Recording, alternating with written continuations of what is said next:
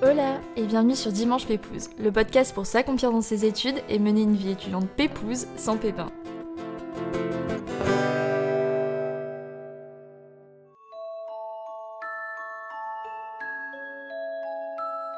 Refuser un CDI chez TF1 pour se lancer à 100% dans la création de contenu. À un moment où ce métier était encore peu reconnu.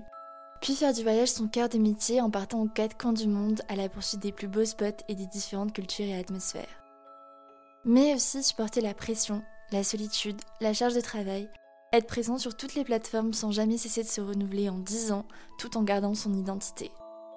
Aujourd'hui, je suis ravie de recevoir Bruno Maltor, aka Brubru pour les intimes, blogueur voyage depuis 10 ans maintenant, présent sur YouTube, Insta, TikTok, Facebook, mais même LinkedIn aussi, qui va nous partager sa vision du mot oser et comment ce mot de 4 lettres a impacté sa vie. C'est déjà l'avant-dernier épisode de la saison 4, mais si cette saison vous a plu, je vous invite déjà à mettre des étoiles sur Spotify ou Apple Podcast pour soutenir mon travail, mais aussi à me rejoindre sur Insta, at Dimanche Podcast et at Adorable pour me partager vos idées de thèmes pour la prochaine saison, à vous abonner au podcast, of course si c'est pas déjà fait, et je vous laisse tout de suite en compagnie de Brubru et moi pour passer un dimanche bien pépouse et inspirant, je l'espère.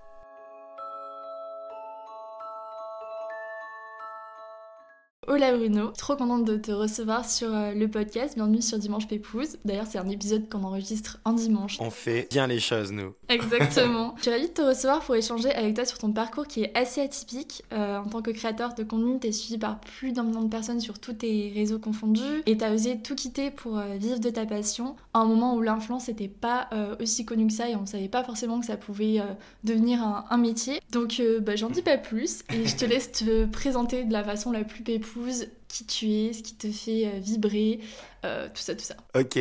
Alors, si ça doit être Pépou, je vais dire que je m'appelle Bru Bru. Euh, non, je m'appelle Bruno. J'ai vraiment un prénom de tonton. Maltor, c'est mon vrai nom de famille. Je viens d'un petit village de Haute-Loire, un lieu dit de 200 habitants où il y avait plus de vaches que d'habitants d'ailleurs à une époque. Et en fait, c'est vrai que depuis tout petit, je suis passionné de voyage. Pour l'anecdote, mes parents avaient affiché une immense carte du monde à côté de mon lit. Et j'avais 4-5 ans, tu vois, et je m'amusais à apprendre le nom de toutes les capitales de tous les pays du monde parce que pour moi c'était irréel. Et d'ailleurs, je comprenais pas qu'il n'y ait pas mon lieu dit sur la carte décrit. Mais ça, en même temps, c'est normal. Il y a que les capitales sur ces grandes cartes, ces grandes maps monde là. Mais ça pour dire que ça m'a impressionné, ça me faisait rêver. C'était un peu comme Disneyland ou, euh, ou vraiment Avatar, quoi. C'était un monde irréel pour moi. Et en grandissant, je me suis rendu compte que ben, tout ça, ça existait vraiment. Et je m'étais dit que ce serait vraiment très cool en fait de pouvoir essayer de découvrir ces endroits euh, dont j'avais appris les noms quand j'étais tout petit. Donc ça a commencé comme ça pour ma passion du voyage. Et après, ben, on va avancer un petit peu dans le temps, mais j'ai créé un blog voyage sans aucune prétention, dont on parlera, j'imagine, un peu plus en détail par la suite, en 2012. Ça va faire 10 ans là et c'est devenu mon métier en 2014. Effectivement, à une époque où même le terme d'influence qu'on connaît aujourd'hui, parce que l'influence en tant que telle, on peut dire qu'elle a toujours existé, mais l'influence dont on, tu vois, dont on parle aujourd'hui là, l'influence des réseaux sociaux et tout, n'existait pas du tout. Et quand je disais à mes potes que je refusais un CDI chez TF1, euh, qui est une boîte qui fait rêver pas mal de monde, je pense, dans les écoles de commerce et tout, tout le monde me disait, mais mec, t'es un taré, euh, pour un vieux blog voyage, on comprend pas trop ce que tu fais, c'est chelou. Mais moi, j'avais envie de suivre ma passion et c'est ça qui m'a amené à tout ce que j'ai pu faire par la suite et à faire de moi un mec heureux au quotidien, ce qui est le plus important euh, quand, quand on travaille, je pense. Une présentation très très quali et qui est parfaitement dans le thème de la saison 4 parce que tu as vraiment osé euh, tout quitter, osé quitter ton CDI et tout. Pour le coup, ouais, ça a été un, un, grand pas dans le vide parce qu'encore une fois, aujourd'hui, on peut se dire, ça va, créateur de contenu, c'est un peu plus légitime, même si on se fait souvent euh, challenger par les médias, on va dire, les médias tradis. Mais je veux dire que c'est quand même un métier, on comprend que c'est un taf et tout. 2014, quand tu te lances à 100% sur ça, vraiment, euh, tu te jettes dans un monde que personne ne connaît et même toi, tu ne connais pas trop en réalité. Donc c'était quand même, euh, c'était marrant. Mais c'est ça qui m'a permis d'en être là aujourd'hui aussi, sans doute. Et du coup, bah, je te propose de commencer par la base, même si tu as déjà un petit peu parlé de ça. Mais comment tu as découvert ton âme de voyageur? Hmm. Est-ce qu'il y a un voyage en particulier qui t'a fait le déclic et t'a donné l'envie de vraiment euh, créer du contenu et de partager tout ça? Effectivement, la passion du voyage, c'est vraiment l'histoire de la carte dont j'ai pu parler, mais c'est aussi quand même, en grandissant, euh, les vidéos de Yann Arthus Bertrand, les vidéos de Antoine de Maximi avec J'irai dormir chez vous. Enfin, vraiment, pour moi, c'était des rendez-vous hebdo pour le coup, par exemple, euh, pour J'irai dormir chez vous, qui avait plein, plein d'épisodes que je manquais pas. Donc, euh, c'est vraiment tous ces trucs-là que je pouvais regarder. Les voyages, en fait, c'est venu, entre guillemets, assez tard pour moi puisque je viens d'une famille plutôt classe moyenne, euh, modeste moyenne on va dire, ce qui fait qu'on n'avait pas l'opportunité de forcément partir aux États-Unis quand j'avais 14 ans pendant trois semaines, mais c'est pas grave, tu vois. Et euh, on avait fait un voyage en Europe euh, avant ma majorité qui était en Grèce. Le reste du temps, on restait pas mal en France, ce qui était trop cool encore une fois. Mais c'est juste que bah voilà, c'est plus par la suite que moi je me suis dit, je vais avoir des études. J'ai fait un BTS communication et après une école de commerce en alternance notamment. Je vais faire tout ce que je peux pour faire mes stages, mes alternances, etc. à l'étranger. Ce qui fait que ben du coup mes premiers voyages c'était en Allemagne où j'ai passé deux mois. J'ai vécu six mois à Montréal, j'ai vécu six mois à Shanghai. C'est là que j'avais lancé mon blog d'ailleurs. J'ai fait un échange universitaire à Lima, tout ça à 21 ans. J'avais déjà vécu sur quatre continents et c'était trop cool. Tout ça pour dire que euh, ma passion de la photo, elle est venue aussi au fil du temps. Il n'y a pas un voyage en particulier où je me suis dit, c'est là que j'ai un déclic, etc. Mais je dirais que vers la vingtaine, j'ai commencé à faire de plus en plus de photos, à acheter mon premier réflexe, à vouloir commencer à créer des choses un peu quali. Et après, ben, j'ai grandi avec Internet. Donc au début, tu vois, je faisais juste des photos. J'avais juste mon blog voyage. Et après, ben, en grandissant avec Internet, j'ai commencé à faire des stories sur Snapchat en 2015. Tu vois, c'est hyper vieux. Mais après, il y a les stories qui sont arrivées sur Instagram. Au début, sur les stories, je ne faisais pas me montrer parce que j'étais tout timide et je j'arrivais pas à être moi-même. Mais après, au fil du temps, j'ai commencé à m'assumer, à faire mes blagues un peu nulles, à être moi-même, quoi. Comment je le prends, ça, à ton rire mais, euh, mais donc, du coup, il y a j'ai vraiment grandi avec Internet et euh, mon contenu aussi d'ailleurs. Tu vois, le contenu que je fais aujourd'hui n'est pas le même qu'il y a 5 ans, ne sera pas le même dans 5 ans et c'est ça qui est passionnant aussi, c'est que tout ce qu'on fait nous les créateurs, bah, en fait c'est pas figé dans le temps et qu'il faut toujours se poser des questions pour essayer de faire euh, en fonction des tendances aussi, mais en fonction de toi, tes, tes opinions qui évoluent, etc. On en parlera un petit peu après, je crois. Donc, comme moi, tu as suivi des études en école de co euh, à Cage. Ensuite, euh, tu as aussi fait partie de l'assaut euh, Marseille, à qui on fait des coucous si jamais il passe par là. et puis, tu as eu la chance, comme tu l'as dit, aussi de faire des stages à l'étranger. Et qu'est-ce que ça a été, du coup, pour toi, la clé pour vraiment oser sauter le pas et, comme tu l'as dit, refuser ton CDI chez TF1 et vraiment te dire, OK, là maintenant, je vais vivre de ma passion et je me lance quoi qu'il arrive, quoi. Mais en fait, il y avait deux, trois choses qui ont pas mal pesé dans la balance. La première, c'est que j'ai un an d'avance, enfin j'avais un an d'avance, et je me disais, au pire du pire, si je me plante, bah, en fait c'est une année d'avance que j'ai.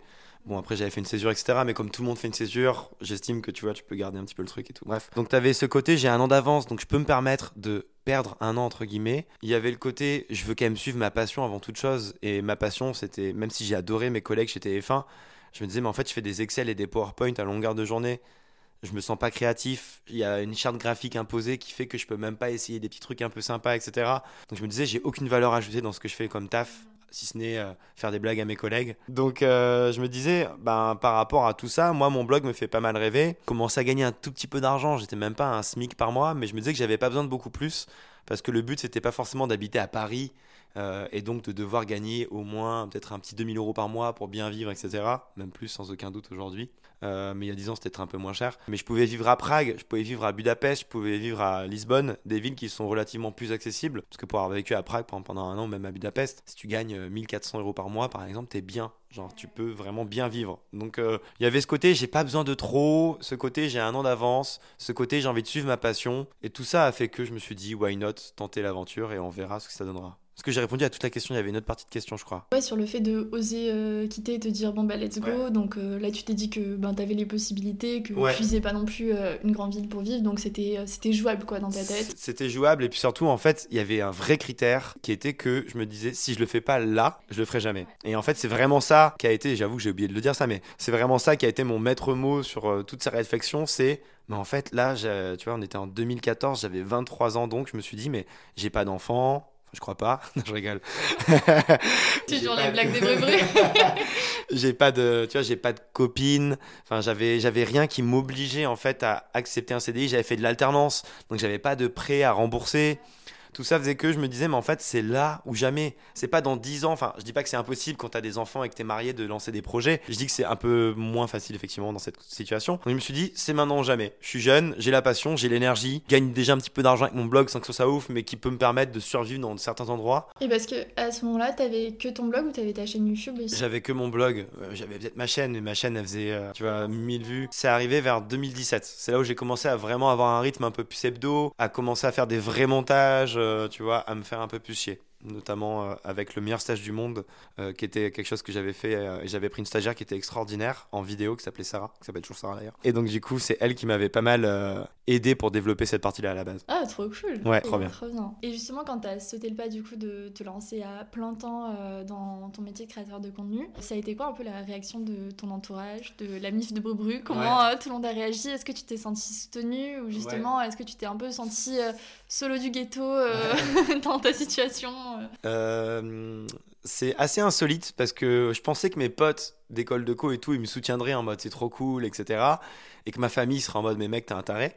Et en fait, il s'est un peu passé l'inverse j'ai pas mal de potes qui m'ont dit mais mec t'es vraiment un ouf de refuser un CDI chez TF1 ça se fait pas euh, tu te rends pas compte de la chance que t'as etc etc et mes parents bon après je leur ai peut-être pas dit qu'on me proposait un CDI j'ai peut-être un peu maquillé le truc en mode ouais TF1 m'a proposé un truc mais je pense que je vais me lancer sur mon aventure en leur expliquant bah, ma façon de voir les choses que je gagnais déjà un peu d'argent avec que c'était un truc sérieux qu'il y avait des gens qui enfin même c'était très comment dire mes parents comprennent toujours pas trop comment je gagne ma vie parce que j'ai vu ma mère à ce manière qui m'a dit comment tu gagnes ta vie. Donc voilà, mes parents, ils, étaient déjà un peu perdus, mais je veux dire par là que. C'est pareil, j'étais quand même en mode ok c'est cool essaye tu verras bien. Après moi je suis le dernier de ma famille et tout donc peut-être que c'était plus en libre par rapport à ça tu vois.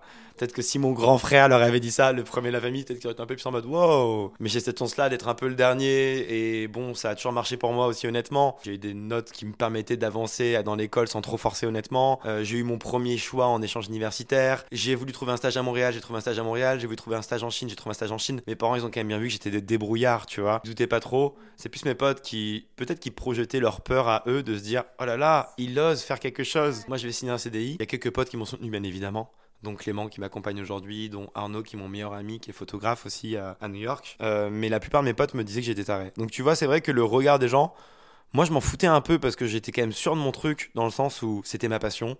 C'était le côté si je tente pas là, je tenterai jamais. Je gagnais déjà un peu d'argent avec. J'étais en mode au pire, tu sais quoi, bon bah j'aurais essayé.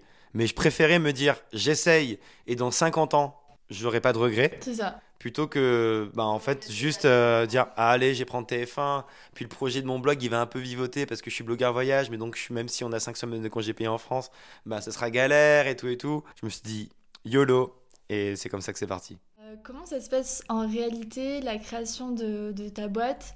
Euh, Comment se passent les, les premières semaines? Enfin, Tu dirais que ça a été quoi les étapes? Principale de la création, peut-être de statut d'entrepreneur, tous ces trucs dont on parle pas forcément euh, côté pratique, tu vois. Bah, au début, moi, je vendais beaucoup de drogue, donc j'étais pas mal en off. je rigole. Ok, j'ai coupé ce passage. Euh, non, non, non, plus sérieusement, bah, en fait, ça a été. On a quand même la. Voilà, la France est un pays où il y a beaucoup, comment dire, de, de réglementation, de papiers à remplir et tout. Mais il est vrai que je crois que c'est sous Hollande euh, qui a été créé, le statut auto-entrepreneur, qui est vraiment extraordinaire. En quelques clics, tu peux créer bah, ton auto-entreprise, qui, moi, c'est ce que j'ai fait en tout cas, te permet déjà de justement de pas te lancer dans une galère totale de comptable à trouver, etc., etc. Moi, j'ai commencé par être auto-entrepreneur pendant deux années, de 2014 à 2016, et après, ça a commencé à plutôt bien marcher, et je me suis dit, ben, ok, j'ai envie de passer à l'étape suivante, qui est pas obligatoire d'ailleurs. On peut très bien rester auto-entrepreneur euh, toute sa vie si on le souhaite. Il hein, n'y a pas de problème là-dessus. Mais moi, c'était plus un truc en mode, euh, on rentre dans des trucs un peu techniques, mais en gros, quand tu es auto-entrepreneur, tu es imposé sur ton chiffre d'affaires. Ça veut dire que par exemple, c'est n'importe quoi, si tu gagnes 10 000 euros, mais que tu dépenses 5 000 euros de ces 10 000 euros pour acheter du matériel, ce qui peut m'arriver par exemple, eh ben, tu seras quand même imposé sur ces 10 000 euros. Alors que quand tu as une entreprise, si tu gagnes 10 000 euros et que tu achètes 5 000 euros de matos, photos, etc., tu seras imposé sur tes bénéfices et donc sur les 5 000 euros restants. Donc c'est vrai que quand tu commences à avoir pas mal de frais, que tu collabores avec des freelances, euh, que tu as des voyages à droite à gauche, des frais d'hôtel, des frais de location de voiture, etc., bah, il y a un moment où ça peut être intéressant de te dire que tu passes au format vraie entreprise. Une, moi, j'ai une SARL par exemple, mais il y a aussi la SAS, etc. Et donc, c'est aussi parce que je me suis dit, auto-entrepreneur, c'est cool pour tester, mais j'avais peut-être ce petit truc qui me faisait me dire, ok, maintenant, je lance ma vraie boîte, entre guillemets. Et même si ça reste virtuel, parce que t'as pas une boîte en carton ou je ne sais quoi, bah, tu sais, ça te permet de te lancer vraiment à 300% dans le projet. Moi, c'est ce que je conseillerais aux gens, c'est si tu as un projet qui marche, si tu as une passion à côté de tes études, moi c'est ce qui s'est passé, j'ai lancé mon blog voyage pendant que j'étais étudiant, en plein stage et tout. Euh, bah, tu vois, tu peux lancer un petit projet, on appelle ça un side project par exemple, un truc à côté de, tes, de ton taf ou de tes études, etc. Et après, tu te, fais, tu te mets en auto-entrepreneur pour bah, être dans la légalité, pour pouvoir être payé, etc. par les entreprises. Et après, ça marche bien, bah, tu pourras lancer une boîte par la suite. C'est ce que j'ai fait. Honnêtement, c'est assez, assez smooth. Bon, euh, faut accepter qu'en France, c'était pas mal imposé, etc. Mais je trouve que moi, ça fait partie du jeu. On a quand même un pays avec. Euh, on a tellement de chance, enfin, genre sur tellement de sujets différents, divers et variés plus à l'étranger, tu te rends encore plus compte de la chance qu'on a, que ce soit au niveau de la santé, euh, de bah certains sujets où on est quand même bien chanceux euh, en tant que Français, quoi. Bah, même si on râle beaucoup. Ouais, on râle beaucoup, mais un, truc tout bête en tant que Français, c'est la magie de notre passeport. Ça, on s'en rend pas compte. Mais par exemple, si tu es iranien aujourd'hui, parce que je connais des, des Iraniens dont on, en parlait il y a pas longtemps, eux, s'ils veulent par exemple, n'importe quoi, aller aux États-Unis, bah, ils vont, devoir remplir des centaines de papiers, euh, payer beaucoup plus cher. Nous, on a un des passeports les plus puissants du monde. Mais ça, pour moi, c'est une valeur inestimable. Parce que concrètement, en tant que Français, tu peux voyager littéralement où tu veux en Europe ou même dans le monde sans trop galérer, quoi. On a trop de chance. il vaut mieux être blogueur voyage en France, quoi. en tout cas, moi, je suis basé en France. Il y en a qui ont fait d'autres choix, mais moi, je suis basé en France. toujours sur le côté entrepreneur, moi, je dirais que la plus grande liberté, c'est un peu une liberté qui a double tranchant. C'est le fait de pouvoir euh, structurer ton emploi du temps de la façon dont mmh. tu le souhaites. Euh, toi, comment tu as réussi à structurer tes journées, que ce soit avec les tournage, la création de tes idées, etc. Toute la partie montage, la partie mail, euh, ces parties-là qu'on voit un petit peu moins et qui est un peu moins fancy, on va se le dire. Ouais, ouais, grave. Du coup, est-ce que tu pourrais nous en dire plus sur euh, justement une journée type de Brubru Alors franchement, je vais pas être un très bon exemple sur ça. J'ai pas comment dire de tu sais de journée euh, justement, je me dis tu sais des fois sur LinkedIn on va ça passer, je me lève à 6h du mat, je ne touche pas mon téléphone jusqu'à 6h28, je fais 27 pompes, je bois mon jus d'orange toutes ces journées type, perso, je les ai pas du tout. Ça va vraiment dépendre effectivement de si je suis en voyage, de si je suis à la maison, etc. Euh, mais c'est vrai que je dirais que aucune, en fait, notre métier est extraordinaire parce que aucune de nos journées ne se ressemble. Il y a des jours où je vais faire des voix off pour mes vidéos YouTube, pour mes TikTok. Il y a des jours où je vais faire des tournages sur place parce que j'étais à Marseille par exemple cette semaine où j'ai fait deux vidéos à Marseille qui sortiront bientôt sur ma chaîne YouTube. Et tu vois, en fait, tout ça fait que j'ai vraiment pas de journée type. Par contre, ce qui est sûr, c'est que tu mets euh, le doigt sur un sujet qui est assez important et que je pense que la plupart des gens se rendent pas trop compte, même si on en parle de plus en plus, c'est que c'est un métier qui est hyper euh, énergivore en fait. On travaille littéralement tout le temps. Là, tu vois, on enregistre ce podcast un dimanche après-midi. Bah, alors, certains diront, ah, ça va, c'est pas du taf, etc. Mais en fait, si, parce que tu parles de taf, tu te déplaces pour faire enregistrer un truc, etc. Le dimanche matin, je sors mes vidéos sur YouTube. Euh, donc, je vais quand même regarder les premiers commentaires, etc., euh, etc. Je vais répondre aux gens. Et euh, merci pour ton commentaire d'ailleurs.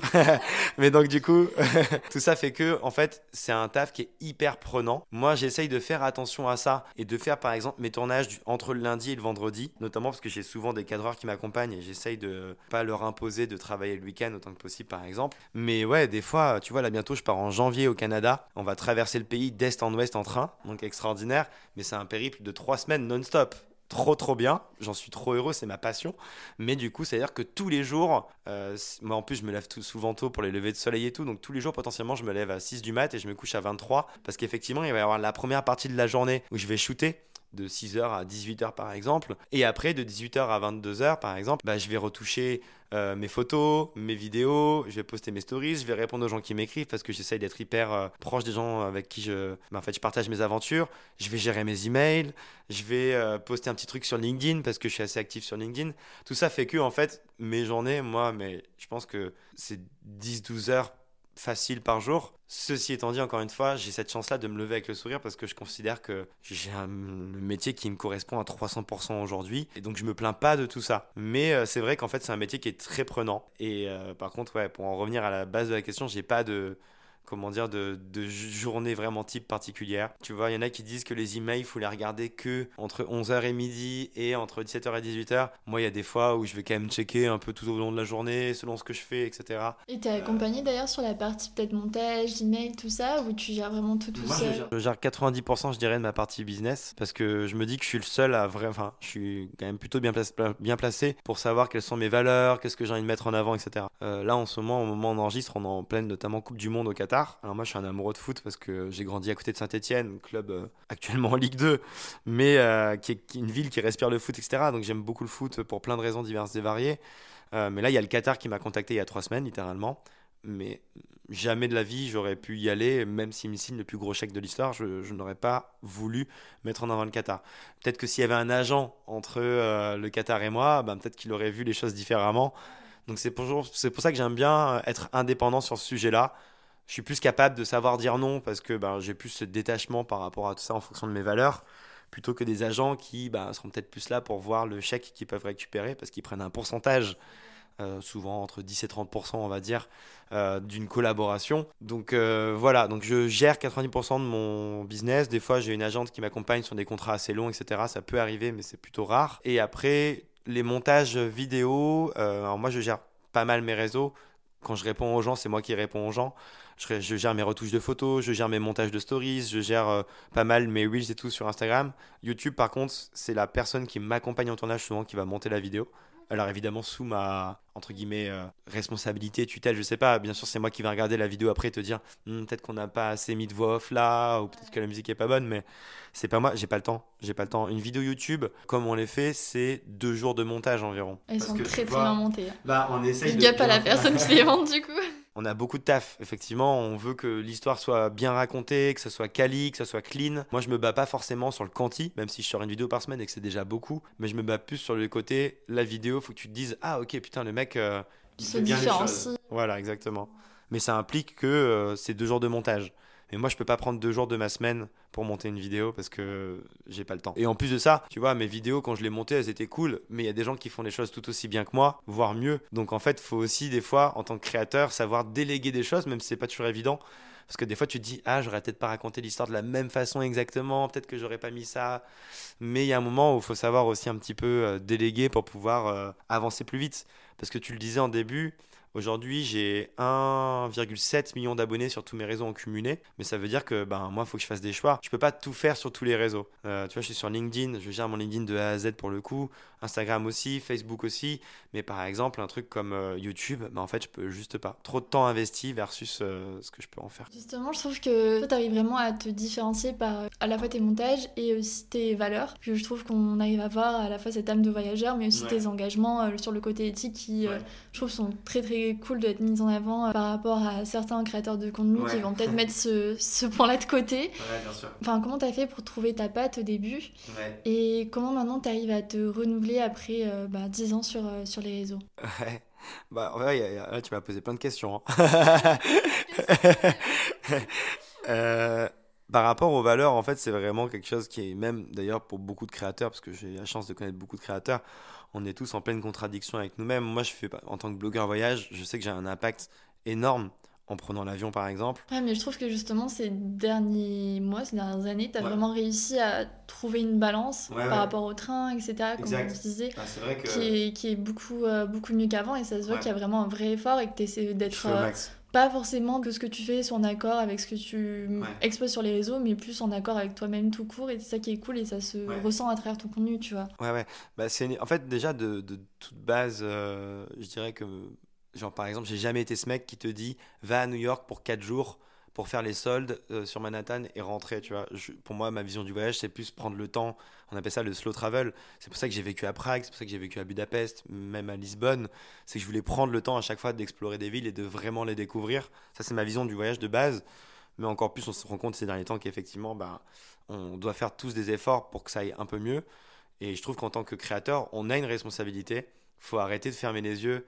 Tous, on, est tous les premiers à dire on est influent ou je sais pas quoi. Enfin, moi, j'avoue que je le dis pas envers moi-même parce que je trouve c'est hyper arrogant, mais c'est un peu ce qu'on entend quand même de façon générale et tout. Donc, ok, ben en fait, euh, je crois que c'est dans Spider-Man que, euh, comment dire, euh, la bonne rêve de ouf, mais un grand pouvoir implique de grandes responsabilités, je crois. bah, c'est un peu ça. Bah, alors, sans prendre la, la grosse tête et tout, faut se dire qu'il y a des gens qui sont inspirés par ce que tu fais. Moi, je sais qu'il y a des événements que je fais qui s'appellent le verre du voyageur. Il y a 1000 personnes qui viennent pour parler voyage le temps d'un soir dans un lieu que je privatise pour la soirée. Souvent, c'est à Paris, mais je l'ai déjà fait aussi à Lyon, à Marseille, à Lille, même à Montréal, quand j'ai passé quelques mois à Montréal et tout.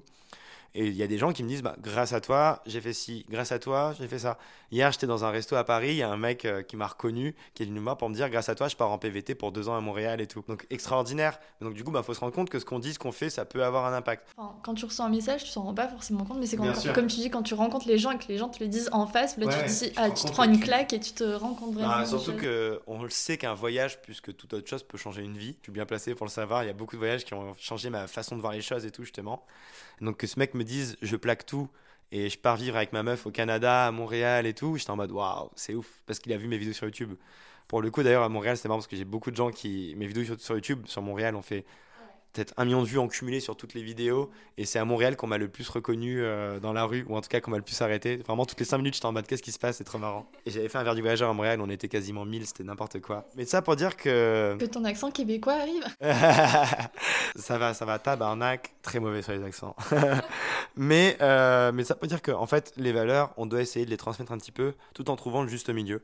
Il est vrai que, ben, moi, je dis pas que je prendrai plus jamais l'avion, mais par exemple, sans avoir un discours. euh, comment dire moralisateur ou quoi j'essaye juste de voyager le plus possible au sol. Par exemple 85% de mes contenus sur YouTube cette année ont été faits au sol c'est-à-dire que j'ai pris un train de nuit pour aller en Autriche, puis après j'ai pris un train pour aller euh, en République tchèque, etc.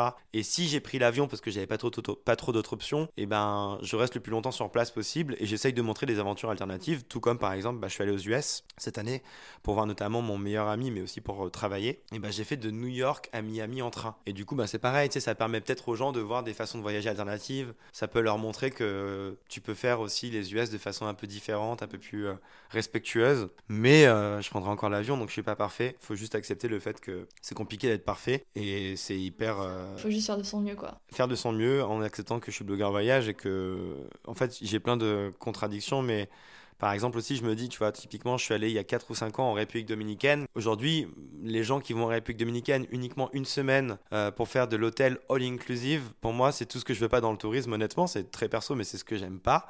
Parce que je me dis pourquoi t'as pris un avion 10 heures pour rester dans ton hôtel euh, à faire que manger? Je suis pas là pour juger c'est juste que moi ça me correspond pas. Euh, bah, moi j'ai fait une vidéo en République Dominicaine où je montre tout sauf les hôtels où je te montre des belles cascades, des belles villes, euh, que je rencontre des gens, tu sais, des mecs qui se soignent dans la nature avec, euh, tu vois, des plantes, etc., qui te montrent leur rapport à tout ça, etc. Bah, cette vidéo, elle a bien marché. Elle a peut-être été vue au total plus de 500 000 fois entre Facebook et YouTube et tout. Bah, je me dis que peut-être que grâce à cette vidéo, j'ai inspiré des gens qui à la base voulaient juste rester dans leur hôtel et encore une fois un tourisme que je cautionne pas trop, à sortir et à découvrir des choses. Et je me dis que ça aussi, ça peut avoir un intérêt. Donc en fait, j'essaye toujours, moi perso, de me dire comment trouver le juste milieu. Tu vois, peut-être que des fois, euh, euh, bah ouais, tu vas peut-être voyager en avion, mais peut-être que tu peux quand même inspirer à faire les choses autrement, et peut-être que ça aura une répercussion un peu cool et tout.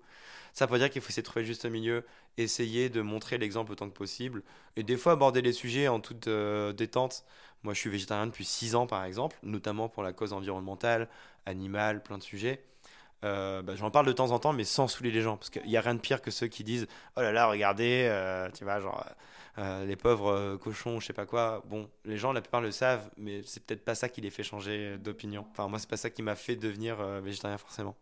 Donc, du coup, trouver le juste milieu, le bon équilibre, tout en essayant d'être humble par rapport à la situation, parce que, ben, on n'est pas parfait non plus. C'est ça. Il y avait 40 autres questions dans la question. C'était quoi déjà Après, tu as bien répondu, mais ouais, sur le côté aussi, ben, comment tu arrives à te renouveler à travers ton contenu? Renouveler, ouais. Surtout que ben, l'influence, c'est un métier qui évolue très très vite. Ben, le côté vidéo, ça évolue très vite aussi. Ouais. Euh, donc comment clair. toi, tu arrives à, à garder toujours ton ADN tout en essayant de te, te renouveler euh, pour Ouais. correspondre un peu aux tendances, tout ça? C'est c'est vrai que c'est un métier qui est en constante euh, révolution. J'allais dire révolution, mais c'est plus une révolution. Tu vois, il y a encore deux ans, par exemple, tout le monde rigolait de TikTok. Aujourd'hui, TikTok, ça devient quelque chose de très sérieux, vraie belle plateforme, d'ailleurs, où je passe personnellement de plus en plus de temps. Euh, J'avoue que j'ai cette chance-là, euh, sans me la raconter, mais j'arrive quand même assez bien à sentir les tendances avant, je dirais, euh, le grand public ou quoi. Ce qui fait que, par exemple, moi, LinkedIn, ça fait peut-être 3 ou 4 ans que je suis dessus de façon régulière. Et c'est ça qui explique que j'ai plus de 200 000 abonnés sur LinkedIn. Et c'est rare pour un créateur de contenu d'être vraiment à la fois influent sur tous les réseaux, y compris LinkedIn. C'est pas forcément le réseau. Il y en a plein qui arrivent en ce moment. Il y a Enjoy Phoenix qui débarque. C'est marrant, non, mais il y en a vraiment plein qui arrivent sur LinkedIn. Tu sens que on comprend là, de plus en plus l'intérêt d'aller sur cette plateforme. Lena Doramis Coming. bah non, mais vous êtes plein en vrai à, débarquer, donc c'est trop cool. Mais moi, j'ai cette chance-là, je pense, d'avoir une sorte quand même de, de, détecteur un peu de tendance, etc. Euh, c'est une de mes forces, j'avouerai. Tout comme par exemple sur le format court vertical, ça fait deux ans moi que j'en fais de plus en plus. Des vidéos de 30 euh, secondes qui sont adaptées potentiellement à TikTok, potentiellement à, Reels, potentiellement aux shorts sur YouTube, potentiellement à Facebook aussi avec les réels. Et en fait, euh, l'idée, c'est vraiment d'essayer justement de découvrir quelles sont ces tendances-là. Si possible, évidemment, en ayant un peu d'avance. Parce qu'aujourd'hui, TikTok, par exemple, c'est plus complexe qu'il y a deux ans. Il y a deux ans, il y avait des boulevards de ouf sur TikTok, personne n'y allait. Parce que tout le monde euh, jugeait de ouf, tout le monde disait ah, c'est que des ados qui dansent, alors qu'on le voyait bien que non, mais tu sais, avais ce stéréotype. Et moi, j'étais en mode non, non, je vois un truc intéressant, rien que le format court vertical, alors qu'on a ça, nos smartphones, dans nos poches toute la journée. Euh, je trouvais ça fou qu'il n'y ait pas encore justement quelque chose d'adapté à ce format-là, court vertical. Et TikTok l'a pas créé parce qu'il y avait déjà eu, euh, tu vois, euh, Vine, etc., etc. Mais le format court vertical à la TikTok, il a quand même bien révolutionné un peu le game, au point que Instagram essaye de les copier, etc., etc. Donc tu vois j'ai toujours essayé de suivre ces tendances-là, même de faire partie de la création de, ces tendances, en tout cas d'être dans les précurseurs. Et c'est sans doute ça qui m'a un peu aidé, tu vois, à me développer euh, assez rapidement, euh, tout en essayant de rester le plus quali possible euh, vraiment, on n'est pas là juste pour, euh, j'allais dire, chier du contenu, quoi, tu vois, balancer 40 000 trucs par jour et tout, mais quand même créer des, histoires qui sont intéressantes, euh, raconter des anecdotes, etc. Et puis accepter aussi que tu peux pas parler à tout le monde. Enfin, moi, je sais que j'ai 31 ans, bah, j'imagine que de plus en plus, les gens qui auront la petite vingtaine, ils, vont peut-être moins s'identifier à moi. Mais moi, c'est faire que j'intéresse plus les gens de ma tranche 25-35, très bien, tu vois. Genre, ne pas jouer à un double jeu il y a des youtubeurs qui se perdent un petit peu, je trouve, des fois, à vouloir à tout prix euh, rester dans la tranche très jeune alors que tu as 35 ans. Ça peut limite devenir euh, cringe, quoi. Genre, euh, on a vu d'ailleurs, il n'y a pas si longtemps, il y a des vidéos de youtubeurs assez connus qui passent pas très bien auprès de leur communauté parce qu'ils forcent un peu sur l'humour et tout. Et c'est dommage parce qu'en vrai, c'est des mecs hyper talentueux, mais peut-être qu'ils sont un peu trop dans le. On veut garder l'audience jeune et tout et tout. Donc, faut accepter de grandir, accepter que tu vois, es ta façon de voyager est pas la même aussi. Quand j'avais euh, la petite vingtaine, j'étais toujours en auberge et tout. Aujourd'hui, je suis quand même moins, tu vois, notamment parce que j'ai 15 000 euros de matériel avec moi, mais aussi parce que juste, ben, j'aime bien avoir un peu plus de confort et fair enough. Donc, euh, grandir avec sa communauté, c'est important.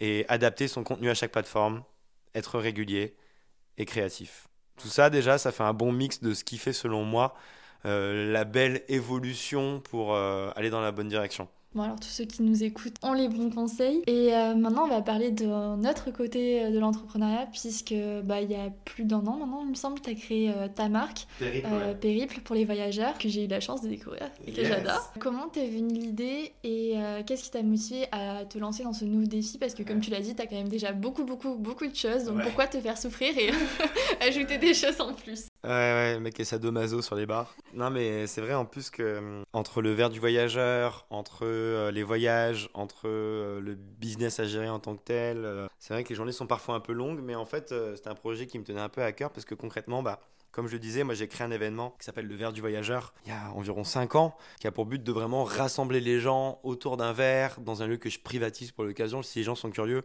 ils peuvent rejoindre le groupe Le verre du voyageur à Paris où je partage les événements qui vont avoir lieu, etc. C'est à peu près tous les deux mois, je dirais. Et en fait, franchement, euh, ces événements-là, ils sont extraordinaires dans le sens où tu vois mais tellement de belles rencontres se faire, et même des gens qui se sont mariés grâce au verre du voyageur, qui se sont rencontrés. Donc trop marrant, tu vois. J'espère que tu étais invité au mariage. Même pas. oh, dit. Un témoin m'a écrit en mode, tu peux faire une vidéo? J'ai justement dit dans la vidéo, bah je suis pas invité, je suis un peu énervé quand même. mais euh, mais donc du coup, euh, c'est vrai que je m'étais dit, il y a peut-être une marque un truc à créer qui fait que les gens puissent se reconnaître en voyage. Et tu vois, ça serait des gens qui ont un peu les mêmes valeurs communes, les mêmes vibes, etc. Et que ça puisse créer des belles rencontres, sans parler de mariage forcément, juste des belles rencontres. Bah, après, tu, tu, ça peut être un sourire simplement, tout comme un café, tout comme pourquoi pas partir en randonnée ensemble. etc., etc. Donc le but était de créer cette marque qui va fédérer les voyageurs euh, francophones qui ont des valeurs communes. Après, moi, comme je le disais un peu plus tôt, c'est vrai que bah, on évolue. Moi, je sais que ça fait très longtemps que j'ai pas acheté de fast fashion, etc., etc. Donc, si je veux créer une marque, c'était vraiment en essayant de bien faire les choses. Par exemple, le, bonnet que j'ai avec moi là, il est 100% euh, fabriqué en France, 100% matière recyclée française. Enfin, vraiment impossible de faire mieux, honnêtement. Euh, l'ensemble des vêtements sont faits au Portugal avec des matières les plus respectueuses possibles à chaque fois. Donc, il y avait ce challenge de, bien faire les choses, mais le but c'était vraiment d'essayer de créer une sorte de communauté, pas qui me, comment dire, pas qui m'appartienne, mais vraiment justement, tu vois, genre c'est pour ça que je l'ai créé sous un nom euh, différent de mon entité, etc. Tu vois, parce que typiquement Mike Horn, sa marque c'est Mike Horn. Moi, je voulais pas faire, je trouvais ça un peu égocentré et tout. désolé pour mes cornes, mais je trouvais ça un peu égocentré d'après ma marque, Bruno Valtor et tout, tu vois. Donc je voulais euh, créer un truc qui ne dépende pas forcément que de moi, qui appartienne aux voyageurs qui veulent bien faire partie du projet, d'où le nom euh, Périple. Et puis c'est vrai que j'avais créé un jeu de société avant qui avait vraiment hyper bien marché. Je l'adore, il est génial. J'ai passé tous mes étés à la plage et joué. Bah, il y, a, y a eu 20 000 ventes, donc ça a été un super beau projet. Et je me suis dit, bah, peut-être que les gens ils kiffent en fait, tu vois. C'est vrai que ce premier jeu de société. Ça t'a un peu conforté pour la suite de tes projets. ouais. les gens ils aiment me suivre, ok, mais en plus ils sont euh, engagés euh, dans ce que je fais pour vraiment suivre euh, mes aventures dans des produits physiques concrets ou même pour se déplacer pour venir à des événements que j'organise. Donc c'est ça qui a fait que j'ai créé le périple. Après, je vais pas mentir, c'est vraiment tellement de travail plus que ce que je pensais, tellement de galères que des fois je me dis, waouh, je me suis vraiment mis dans des sales draps. un exemple tout bête, mais en février dernier, on a commandé des bobs au Portugal, euh, périple, etc. On les a reçus fin octobre. En même temps, euh, une marque qui s'appelle Périple, il fallait s'y attendre à ce que ce soit un périple. Exactement. Mais c'est vrai qu'en fait, tu vois, euh, c'est vraiment des fois beaucoup de petites galères, le SAV, euh, etc., les transports, le Covid qui ferme les usines. Il y a vraiment beaucoup de critères qui font que c'est pas toujours évident. Mais il y a plein de gens qui adorent le truc, il y a plein de gens qui sont vraiment, qui, qui, qui représentent trop bien la marque, qui sont fans de la marque et surtout des valeurs qu'elle euh, prône. Et ça, c'est vraiment le plus cool. Mais c'est vrai que, en fait, ce qui est hyper passionnant dans ce métier-là qu'on fait, c'est que si les gens aiment bien ce que tu fais, etc., tu peux vraiment faire des trucs de ouf, quoi pour moi, ça me butera toujours que j'arrive à rassembler 1000 personnes en 24 heures. Vraiment, j'arrive à ramener 1000 personnes dans un lieu. Je fais deux stories, un post, il y a 1000 personnes qui viennent quelque part. C'est quoi cette vie en fait? C'est juste fou en fait. Tu, tu te dis, waouh, c'est pas que du, c'est pas que des likes, c'est pas que des nombres qui s'accumulent, tu vois. C'est pour ça que c'est trop cool que tu fasses ce genre d'événement parce que c'est vrai que c'est difficile sinon de se rendre compte. Ouais. Bah là, tu peux pas répondre à tous les DM, tu peux pas répondre à mm. tous les commentaires. Des likes, on se rend pas forcément compte des personnes qu'il y a derrière. Ouais. Et c'est pour ça que de vraiment euh, créer ce genre d'événement pour rencontrer les personnes, ça, ça t'apporte euh, énormément à, toi en fait. Finalement, ça te, ça te, booste quoi. De ouf. Non, non, franchement. Euh, pour ça, cet événement, c'est une des plus belles idées que j'ai pu avoir. Donc j'en suis euh, très content. Mais ouais, donc du coup, c'est un peu tout ça qui a fait que j'ai créé Périple. C'est une succession de, de trucs euh, qui m'ont fait me dire pourquoi pas essayer de se créer un peu ce entre gros guillemets patagonien un petit peu à la française, tu vois, en tout cas au niveau des valeurs, etc. Avec le côté vraiment communautaire, euh, fédérateur, le plus développé possible, quoi. Justement, bah, ma prochaine question, c'est par rapport à ça, parce que donc t'as ta marque, t'as créé ton jeu de société, t'as Instagram, TikTok, YouTube, mais aussi LinkedIn. Facebook. Et Facebook, pardon, Facebook. Oh là là, j'ai oublié Facebook. et euh, voilà, c'est ça, ça fait beaucoup de choses. Euh, comment t'arrives à gérer? Est-ce que tu t'es entouré de personnes? Donc tu disais par exemple pour tes montages YouTube, mais euh, aussi pour ta marque, parce que j'imagine que tu peux pas tout gérer tout seul. Impossible. donc comment, as, comment tu t'entoures Comment t'as mis tout ça en place? Ouais, non, bah effectivement, les journées euh, pour tout le monde elles font 24 heures, malheureusement. Il n'y a, pas de, y a pas de surplus. Mais euh, donc, du coup, l'idée, c'est vraiment d'essayer de s'entourer du mieux possible. Notamment, accepter le fait que tu peux pas tout gérer toi et qu'il y a des trucs qu'on peut mieux faire que toi. Donc, aujourd'hui, je dirais que de façon régulière, il y a entre 5 et 10 personnes qui bossent avec moi. Que ça soit pour les miniatures YouTube, que je fais plus forcément. Euh, que ça soit pour les montages. que ça soit pour gérer le SAV de périple, etc., etc. Il y a plein de choses où j'estime que j'ai pas de valeur ajoutée. Et donc, dans ces cas-là, je fais appel à des gens.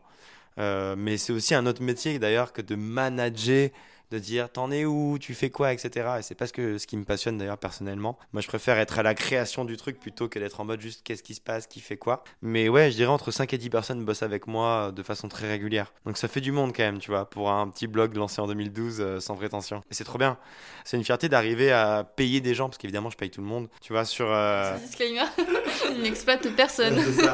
Mais genre, euh, d'arriver à pouvoir euh, bah justement euh, bosser avec des gens talentueux, euh, les rémunérer et tout et tout, moi je trouve que c'est... J'ai vu que tu avais aussi euh, des stagiaires Ouais. ou des alternants, non? Et des stagiaires, exactement, ouais. Donc tu vois, c'est trop bien de pouvoir former des, des gens à des nouveaux métiers qui sont totalement différents de ceux qu'on connaissait il y a encore 3-4 ans. En plus, enfin, je trouve que le métier de créateur de contenu, c'est 10 métiers à la fois. Ah grave T'as tellement de choses à savoir, que ce soit sur le côté Ouais. créa, mais aussi Mhm. sur le côté business. Enfin, Ouais. T'as tellement de choses, c'est infini. Donc, euh, plus tu t'entoures, mieux c'est parce que, ben, il faut aussi apprendre à se dire, Ouais. bah, en fait, tu peux pas être parfait sur tous les points de ton métier. Et c'est ça qui est cool, le fait de s'entourer euh, totalement. Ouais. Qui est dur hein, quand même, parce que moi, euh, comme j'ai commencé évidemment seul mon blog, pendant longtemps, euh, tu vois, c'était moi qui voulais voir ma façon de partager, très précise, etc. Mais encore une fois, il y a un moment, il faut juste accepter le fait que quand tu es sur plusieurs plateformes comme je le suis, tu ne peux pas tout gérer tout seul. C'est impossible. Genre, euh, il faut un minimum déléguer. Donc après, il faut déléguer les choses sur lesquelles, encore une fois, tu as peut-être le moins de valeur ajoutée. Et euh, bah, maintenant, c'est le moment confession, mouchoir. Parce que l'entrepreneuriat, on le sait, c'est pas facile. Ouais. Et toi, t'as peut-être déjà vécu ben, des moments difficiles en 10 ans, j'espère Ouais. que t'en as vécu. ouais, Et euh, comment du coup t'as as fait face à ces moments-là? Comment t'as réussi à les dépasser? Est-ce qu'il y a des moments où t'as eu envie de, bah, voilà, de tout lâcher, d'abandonner? Et comment t'as réussi à, à te relever? Il y a eu des moments euh, effectivement euh, compliqués, euh, bien évidemment c'est des galères, euh, des petits problèmes, etc. Mais honnêtement, je touche du bois, j'ai jamais eu de vrai vrai truc qui m'a fait me dire vas-y j'arrête, j'en peux plus, etc. J'ai jamais connu de burn-out, j'ai jamais connu de trucs comme ça. Mais le plus important c'est que, tu vois, il y a un moment dans ma vie où, c'était il y a 5 ans environ, je bossais vraiment tout le temps, tout le temps, tout le temps, tout le temps, tout le temps. Et j'en avais ben, oublié de vivre à côté en fait. Et je m'en suis rendu compte au bon moment en me disant, mais en fait là, je vais vraiment pas dans la bonne direction. Et je me suis juste imposé de prendre mes, le plus possible mes week-ends par exemple. Tu y arrives? Ben, encore une fois, je prends mes week-ends dans le sens où je suis pas derrière mon ordi tout le week-end, mais il y a quand même des petits trucs que je fais. Je sors ma vidéo YouTube le dimanche, etc. etc. Mais en tout cas, c'est quand même plus chill. Je peux quand même voir mes proches, kiffer un peu, etc. Après, les gros problèmes que j'ai eu, c'est des trucs qui dépendent pas forcément de moi. Comme j'expliquais un petit peu avant avec Périple, quand on a commandé des bonnets, euh, des bobs en février, qu'on les reçoit en octobre, bah en fait, c'est pas de ma faute, tu vois. Genre, c'est juste qu'il y a le Covid, il y a les transports, il y a tellement de problèmes qui rentrent en compte, qui font que, il y a un moment aussi, il faut juste accepter que il y a des problèmes que tu pourras pas régler de toi-même, juste être patient, juste faire en sorte que il faut avancer avec. Il y a d'autres choses que tu peux gérer en attendant, etc., etc. En tant que blogueur voyage, je sais pas pourquoi je me suis pas noté cette question, mais Ouais. le Covid, enfin, Ouais. comment toi aussi t'as réussi à faire face à ce moment-là? Ça a été assez stressant hein, parce que du coup c'est vrai que j'avais plein de projets à droite à gauche sans même forcément parler d'aller au bout du monde. J'avais plein de projets en Europe et tout. Et on m'a dit ben tu restes chez toi et on savait pas pour combien de temps. Donc c'est vrai que ça a été hyper stressant. Je me suis dit ben c'est peut-être la fin de mon taf. Parce qu'au tout début du Covid on faisait pas les ouf quoi. Il y avait beaucoup de stress et tout et tout. Mais euh, en fait fallait se réinventer quoi. Fallait juste que je m'a- je m'axe plus sur la France notamment, sur l'Europe pourquoi pas. Juste revoir un petit peu mes façons de partager les contenus. Ça a hyper bien marché aussi. J'avais un peu peur, tu sais, du côté genre tu pars pas euh, hyper loin, donc c'était à moins faire rêver les gens et tout. Mais en réalité, euh, parmi mes plus gros cartons, ça a été des publications en Corse, ça a été des publications en France et en Auvergne, etc. Et ouais, ça a été toujours ça. Mais je pense qu'un des trucs aussi, c'est que ce métier, il peut être assez solitaire au final. Tu sais, y en a, moi, j'ai commencé tout seul en 2014, jusqu'à 2016, j'étais seul et tout, euh, tout le temps, tout, le temps, tout seul. Et je pense qu'il faut vraiment pas hésiter quand tu es créateur de même rencontrer d'autres créateurs pour juste partager un petit peu ben, ta façon de voir les choses, ton quotidien. Et ça peut rassurer parce que est tous pareils, on, on aime partager que moi le premier en plus je partage zéro ma vie privée, je partage que mes aventures donc tu pourrais te dire le mec il a vraiment la vie parfaite, il est toujours nickel, toujours souriant et tout. Bah, Il y a des moments comme tout le monde, j'ai des moments un peu down, mais ça c'est ben, avec mes potes et mes, mes potes créateurs et mes proches pas forcément créateurs que tu passes du temps, que tu échanges et c'est ça qui te permet aussi d'a- d'aller un peu mieux par la suite. Pas hésiter à s'entourer quand tu es créateur. Totalement. Comme tu l'as dit, c'est hyper euh, solitaire et même euh, bah, pour faire des sessions un peu en mode euh, coworking et tout, travailler ensemble parce que sinon tu passes, enfin, pas quand t'es blogueur voyage, mais dans les tas de cas, tu passes vraiment ta vie chez toi à faire du montage devant ton écran et ça peut vite être un peu déceptif quoi. Ouais, ouais, grave. Faut trouver le juste milieu, effectivement. Encore une fois, on a un métier où on est hyper connecté, où on a beaucoup de réactions sur un écran. Mais en fait, si tu te fixes que sur ça euh, tout le temps, il y a un moment où tu peux péter un câble. Il y a beaucoup de créateurs qui font des burn-out d'ailleurs. C'est parce qu'à force de voir que ton écran, je pense qu'à un moment, c'est plus, c'est plus possible quoi. Et sinon, moi j'aime beaucoup aussi bah, suivre ton contenu sur LinkedIn. Comme tu l'as dit, tu es vraiment très présent sur LinkedIn. Et je trouve que d'aborder des sujets qui sont quand même assez différents de tes autres euh, réseaux. Et notamment la vision euh, pro de ton métier. Et justement, toi, après 10 ans sur les réseaux sociaux, c'est quoi maintenant ta vision à toi de l'influence? Avec bah, toutes les dérives que le milieu a connues, surtout ces derniers temps, plein de bad buzz, etc., qui ont peut-être aussi un peu décrédibilisé le métier. Donc, est-ce que tu pourrais un peu donner, toi, ta vision euh, de l'influence que je connais déjà et que je partage, mais euh, Elle est un peu complexe parce que bah, moi, je suis passionné par ce milieu de base. Je trouve qu'il est extraordinaire. Il y a tellement de créateurs qui valent le détour. D'ailleurs, je dis beaucoup plus le terme créateur qu'influenceur parce que déjà, le terme d'influence de base, je le trouve ignoble. Il fait gourou, il fait négatif. Et en plus, il fausse tout, même les études. Parce que qui va dire euh, oui, je suis influencé C'est tellement négatif comme terme que les gens vont évidemment, quand on va demander si les influenceurs ont de l'impact, euh, ils vont forcément dire bah non, non, non, je me sens pas influencé. Bien sûr. Je trouve que le terme créateur il est déjà un peu plus poétique, un peu plus chill et correspond plus à ce qu'on fait, nous, créer des choses. Euh, mais il y a vraiment deux mondes qui s'affrontent un petit peu. Tu as des créateurs un peu passionnés qui sont là aussi depuis de très très longtemps, euh, tu vois, qui, qui partagent le passion, etc. Et même les nouveaux, évidemment. Et tu as ceux aussi qui sont plus issus de la télé-réalité. J'aime pas taper sur les, les autres, mais c'est un peu le cliché du truc où ils habitent à Dubaï pour pas payer leurs impôts en France. Euh, ils font 50 000 placements de produits par jour. Peu importe de qu'est-ce que c'est, ils le feront. J'ai encore vu un truc sur quotidien il y a pas longtemps d'un mec qui parlait de gélules à prendre pour ne plus pas avoir le cancer. T'es en mode, mais en fait, euh, j'en tiens un, un influenceur qui dit ça. T'es en mode, mais en fait, ok, on va où là? Et tout ça fait que c'est un milieu qui est assez complexe, assez victime de ces stéréotypes et clichés. Et moi, je ne m'identifie pas du tout au milieu Dubaï, euh, tu vois, euh, télé-réalité, etc. Mais je pense que le truc, c'est que, en fait, c'est aussi que moi, par exemple, il m'a fallu des années afin d'arriver à là où j'en suis aujourd'hui, afin d'avoir euh, quasiment 2 millions d'abonnés en cumulé sur toutes mes plateformes. Tandis qu'il y en a, ils font euh, les Marseillais à Miami ou je sais pas quoi. Ils ont un million d'abonnés du jour au lendemain. Ils se disent ça va être éphémère, ça va pas durer. Ce qui est peut-être vrai, parce que quand tu viens de la télé, bah, peut-être qu'il y aura une autre, saison, une autre série, une autre saison des Marseillais. Du coup, on va t'oublier toi, parce qu'il y a un mec qui sera plus marrant ou je ne sais quoi qui arrivera après. Donc, je dirais que c'est un peu la problématique avec ce monde-là, c'est qu'il y a vraiment deux univers qui s'affrontent un univers que moi j'adore avec des créateurs passionnants sur YouTube, sur Instagram, sur TikTok, tout ça. Et un autre où c'est vraiment la dèche et je m'identifie pas du tout à ce qu'ils font quoi. Mais moi j'ai envie de croire que ce marché va s'auto-réguler entre guillemets et qu'il y aura donc euh, de plus en plus de marques qui souhaiteront bosser uniquement avec les créateurs qualitatifs, quoi, plutôt qu'avec ceux qui placent 50 000 produits par jour. Bah, je pense que c'est même d'un point de vue rentabilité pour les entreprises plus logique pour eux de se tourner vers des créateurs. Parce que quand tu suis une personne de la télé qui fait 20 placements par jour, comment tu arrives à te rappeler de la marque dont il parle, tu vois? Impossible.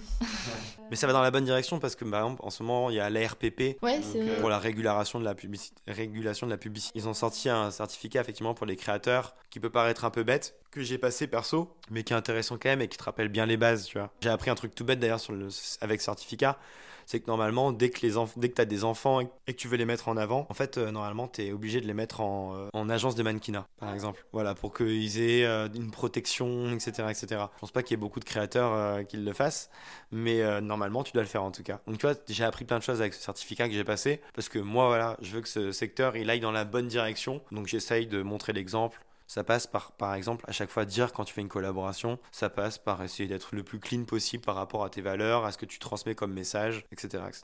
Et euh, avec du recul, si tu regardes le bru-bru euh, tout juste sorti d'école et euh, celui d'aujourd'hui, quelle est ta vision à toi du mot oser et qu'est-ce que tu dirais que ça t'a apporté?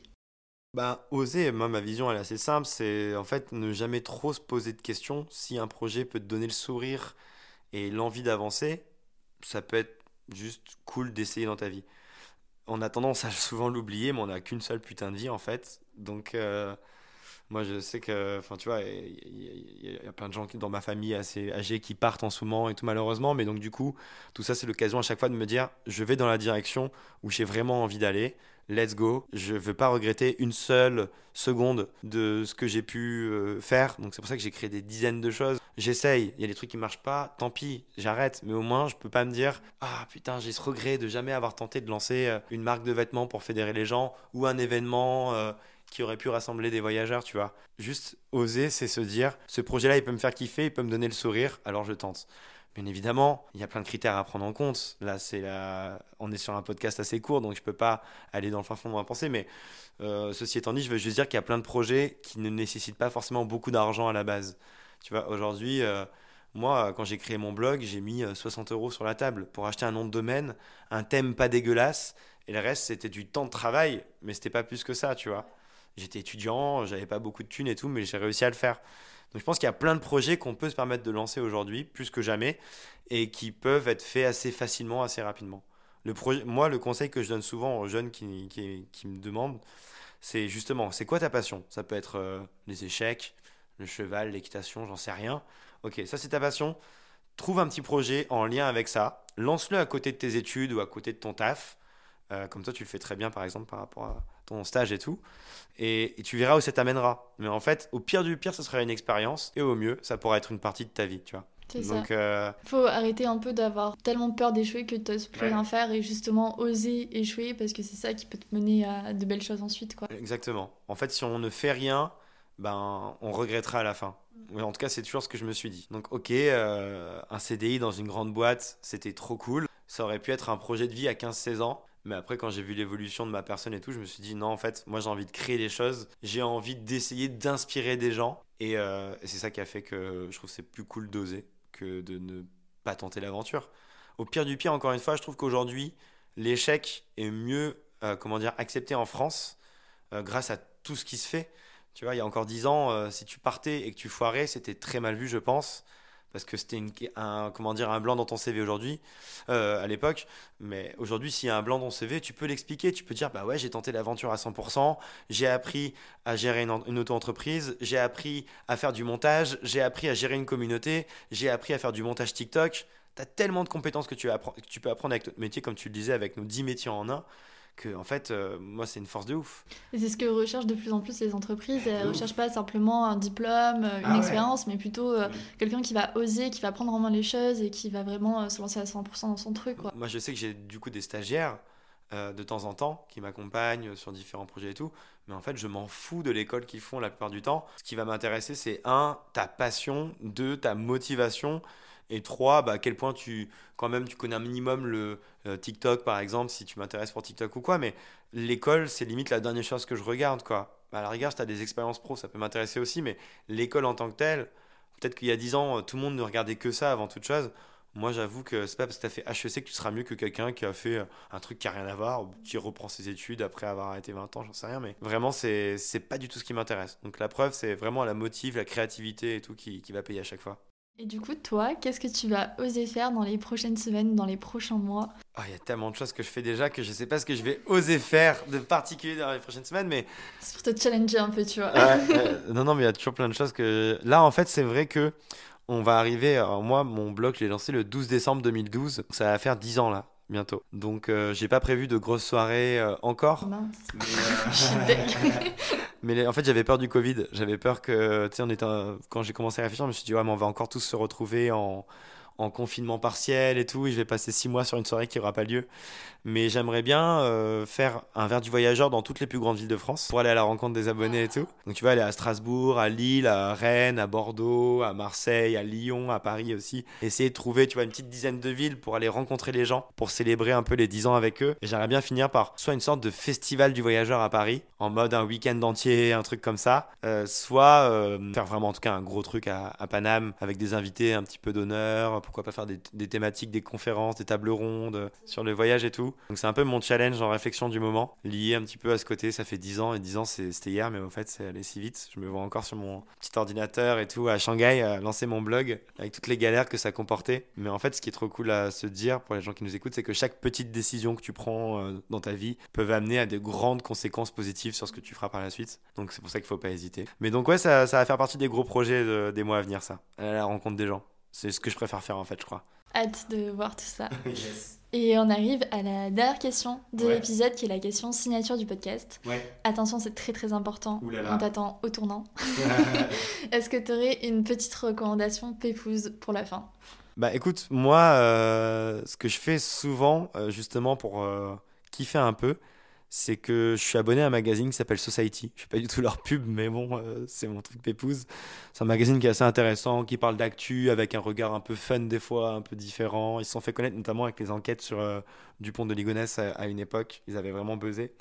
Et en fait, ce que je fais souvent, comme c'est un quinzomadaire, donc on reçoit évidemment deux euh, par, deux par mois, pardon, je prends ce magazine, je vais me caler sur les quais de Paris avec un café et je prends surtout pas mon téléphone et je reste 2-3 heures à lire mon, tu vois, mon magazine et à juste penser au moment présent. En fait, à pas prendre mes écouteurs, à regarder ce qui se passe, à écouter ce qui se passe autour de moi, l'atmosphère parisienne, les gens qui parlent un peu toutes les langues, les bébés qui chialent malheureusement, mais tout ça fait que euh, c'est un peu mon moment bépouze, c'est en fait justement de déconnecter et de prendre du temps pour moi. Et euh, c'est peut-être un truc de trentenaire, j'en sais rien, mais d'arriver à couper le téléphone pour passer du temps avec moi-même sans créer quoi que ce soit, mais juste me connecter à l'instant présent. C'est ce que j'aime le plus faire aujourd'hui, tu vois. Je suis un peu déçue. Je pensais que tu allais parler des corgis, mais c'est pas grave. Balader les corgis de mes voisins, c'est pas mal aussi. bah, écoute, trop cool. Bah, merci beaucoup d'être euh, venu euh, sur Dimanche Pépouze. J'espère que ce petit moment euh, Pépouze t'a plu en, dimanche. Grave, c'était très cool. Et j'ai trop hâte d'avoir les retours de, de, tout le monde sur cet épisode qui est vraiment très très sympa et ça a permis de découvrir à la fois ton métier, ton parcours et c'était très complet. Donc merci beaucoup. Merci à toi. Ciao. Merci à tous d'avoir écouté cet épisode jusqu'au bout. J'espère de tout cœur qu'il vous aura plu. Si c'est le cas d'ailleurs, n'oubliez pas de mettre 5 étoiles sur Apple Podcast ou Spotify et de partager l'épisode à vos proches ou en story Instagram en nous taguant at dimanche podcast. Et puis moi je vous dis à dimanche prochain pour un nouvel épisode. Bon dimanche